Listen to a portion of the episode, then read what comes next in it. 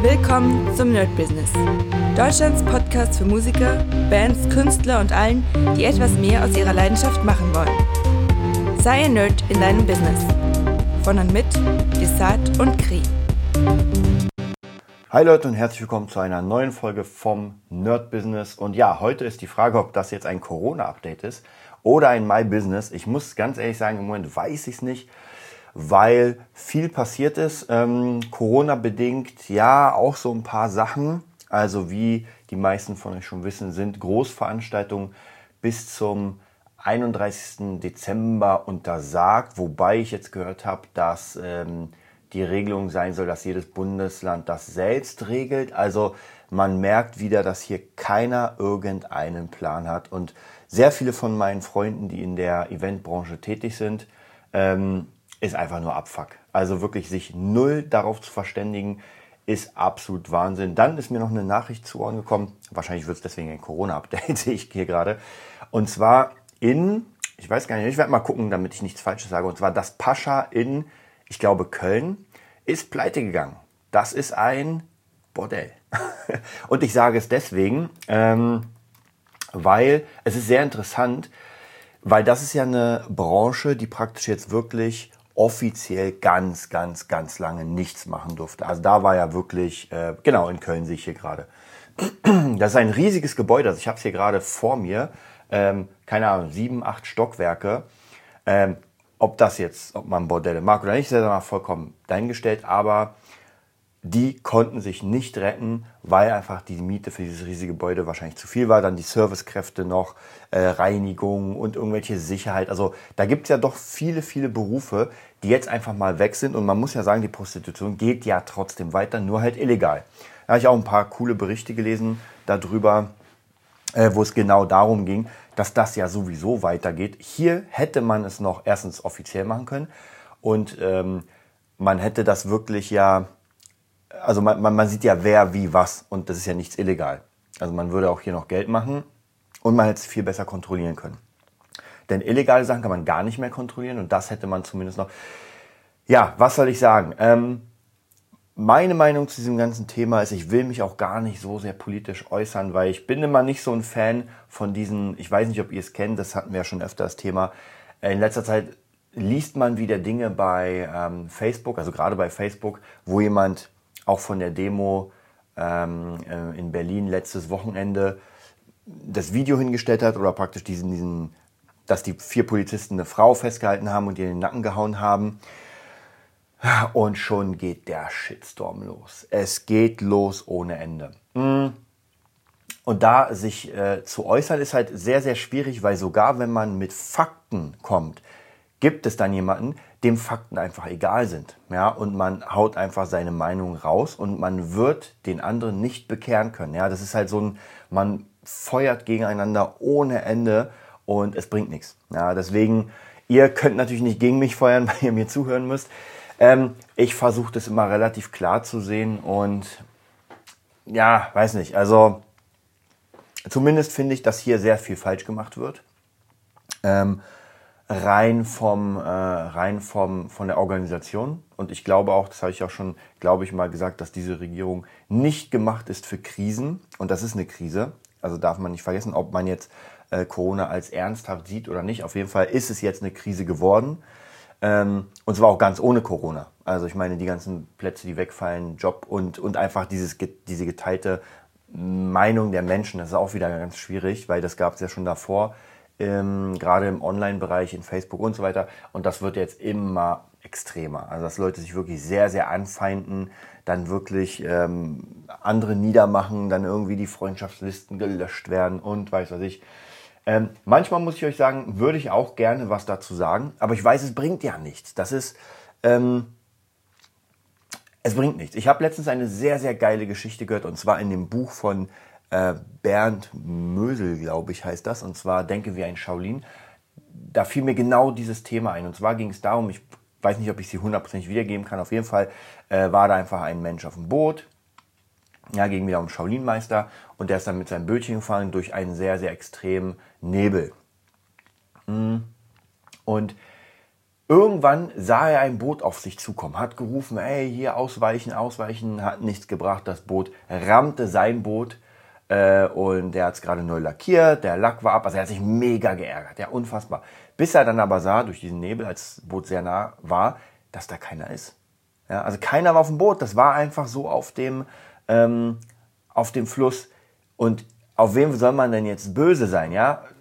Also das ist, und das finde ich, ist auch gerade dieses, dieses Thema, dass man wirklich, die Leute regen sich über Boote auf, wo keiner ist. Ja, also man, man ballert gegenseitig seine Meinung, ohne irgendwas richtig zu machen und ist dann sauer. Ja, man trägt das ja mit in den Alltag und das merke ich immer wieder, wenn Leute dann irgendwie einfach äh, Stunden oder Tage lang sich noch immer aufregen und dann merkt man, dass Posts noch krasser werden. Ja, anstatt einfach mal es vielleicht sein zu lassen. Ja, vielleicht mal nicht kommentieren. Ja, vielleicht mal nicht seinen ganzen Hirnmüll da abladen. Und das ist halt im Moment sehr, sehr schwierig geworden. Also überhaupt zu diskutieren, gerade im Online-Bereich. Äh, das ist ja sowieso im Business sehr, sehr schwierig. Ja, da gibt es ja auch jeden Honk, der irgendwelche Scheiße schreibt. Ähm, und in diesem politischen ist das halt noch krasser. Ja, was will ich euch damit sagen? Ähm, damit will ich euch sagen, dass wir noch immer businesstechnisch auf einem ja, wankelnden oder schaukelnden Boot sind, denn noch ist ja immer nicht klar. Wir haben jetzt, glaube ich, zumindest habe ich gehört mit Bosthaus ein Gig offiziell jetzt am 12.04., nee, 4.12. natürlich. Und zwar ist das ein Weihnachtsmarkt. Ich bin sehr gespannt, weil da ist ja auch wieder diese Sache mit, man hört ja sehr viele Informationen und ich lese tatsächlich viel den Spiegel. Ähm, ich mag den Spiegel nicht wirklich, also keine Werbung hier für den Spiegel, aber zumindest ähm, wenn man ihn richtig lesen kann, dann weiß man, wo hier Propaganda gemacht ist und wo richtige Informationen sind. Ja, das ist nämlich ganz, ganz wichtig. Und ich mag auch nicht dieses, äh, auch bei den Alternati alternativen Medien, die halt sehr krass gegen was. Also man muss wirklich, man muss vieles lesen und sich seine eigene Meinung bilden. Das finde ich immer ganz cool bei Ken Jebsen, der das sagt, weil auch hier nehme ich nicht alles für voll, was der sagt. Ja, ich achte darauf und gucke auf andere Sachen äh, und bilde mir, wie gesagt, meine eigene Meinung. Und da ist natürlich auch wieder ziemlich viel. Ich glaube, ähm, Karneval soll dann am 11.11. .11., glaube ich, starten. Ich gucke es mal. Ich werde mal hier für euch gucken. 11.11. .11. Karneval. So. Hm. Und zwar ging es darum, dass ähm, der Karneval diesmal gemacht werden könnte, aber ohne Alkohol. Hm, was sagen wir denn über ein Karneval ohne Alkohol? Ich muss dazu sagen, ich war noch nie in Köln auf dem Karneval. Ich kenne aber viele, viele Freunde von mir, die da hingehen. Ja. Und ja, das ist, viele werden, oder einige werden sicher sagen, na ja, dann trinkt man halt nicht. Ja, aber ganz ehrlich, ich gehe auch nicht in eine Disco und trinke nicht. Ja, es gibt sicher viele Leute, die da die sagen, ja, Disco kann ich auch, ich gehe gern zum Tanzen. Ich persönlich gehe nicht gern zum Tanzen in Disco, weil ich wie ein Spastiker aussehe. Also gehe ich hin, normalerweise, um da ein bisschen mit meinen Freunden abzuhängen, ein bisschen was zu trinken, lockere Atmosphäre, vielleicht ein paar Mädels anzuquatschen. Also da, dafür gehe ich, Disco, Party, Club, je nachdem, wie man es nennt, und nicht unbedingt, um da Schach zu spielen. Und das ist, glaube ich, beim Karneval genauso. Das ist ja auch wie, die, wie, die, wie das Oktoberfest, ja, das Oktoberfest ohne Bier hakt's noch? Das geht doch gar nicht. Naja, und was macht man da? Ja, wie gesagt, man, man versucht es trotzdem zu machen. Man sagt, naja, wir könnten doch nochmal machen. Mm. Und, und machen das halt jetzt ohne Alkohol. Also da bin ich wirklich sehr, sehr, sehr gespannt, ähm, wie sie sich das vorstellen. Also jetzt mal ganz ehrlich, ich gucke gerade mal nach den Nachrichten, ob es da jetzt was Neues gibt. Ähm, zumindest habe ich das jetzt, habe ich das jetzt gehört. Ähm, wie gesagt, inwieweit diese Information jetzt wirklich safe ist, weiß ich nicht. Das waren, im Moment sind ja auch ganz viele ähm, Überlegungen, wie man was macht. Also da gibt es wirklich zigtausende und naja, man muss halt dann gucken. Ja, also das, ist, das sind so gerade Themen, die mich immer wieder beschäftigen, die ich immer wieder so ein bisschen in den Zeitungen sehe, so ein bisschen im, im Spiegel und in anderen Magazinen und denke mir, okay, jetzt muss man halt gucken, wie man das machen will, wie man das überhaupt finanziell schafft. Dann wurde, ich weiß gar nicht, ob ich es letzte Woche erwähnt habe, äh, oder ihr habt es sicher schon gehört, und zwar das große, das große, äh, oder der große Gig mit Brian Adams und, und Sarah Connor wurde abgesagt. Der sollte ja am, ich glaube jetzt am 4. September, ja, heute, glaube ich. Also zumindest bin ich mir, ich guck mal, ich werde mal für euch googeln. Ähm, 4. September Konzert in Düsseldorf. Genau, genau, genau, sollte im 4. sein. Mhm. Zumindest sehe ich es hier. Und zwar mit 13.000 Zuschauern in der Arena in äh, Düsseldorf geplant, wurde dann erstmal, ähm, ja, wie kann man sagen, also umgeschoben auf ein späteren, auf spätere Datum, wobei das ja, wenn man Großveranstaltungen absagt oder verbietet bis zum 31. Dezember, dann wird das natürlich auch nicht stattfinden. Äh, und ich glaube, eine dritte Verschiebung, ich weiß nicht, ob das ähm, funktionieren wird, könnte mir vorstellen, dass dann die Leute doch sagen, ey, weißt du was, lass mal sein, ich werde jetzt hier nicht aus LA angeflogen kommen oder mir noch mal ein Ticket holen. Ähm, ich habe ein sehr gutes äh, Interview gehört. Ähm, werde ich euch jetzt auch noch mal hier ähm, gleich mal ich weiß nur leider nicht mehr, wie das hieß. Ähm, vielleicht haue ich es euch. Ach doch, hier. Marek Liebberg. Ähm, und zwar, äh, wir werden, wartet kurz, ihr seid jetzt live dabei, wie ich, ich das hier einfach angebe.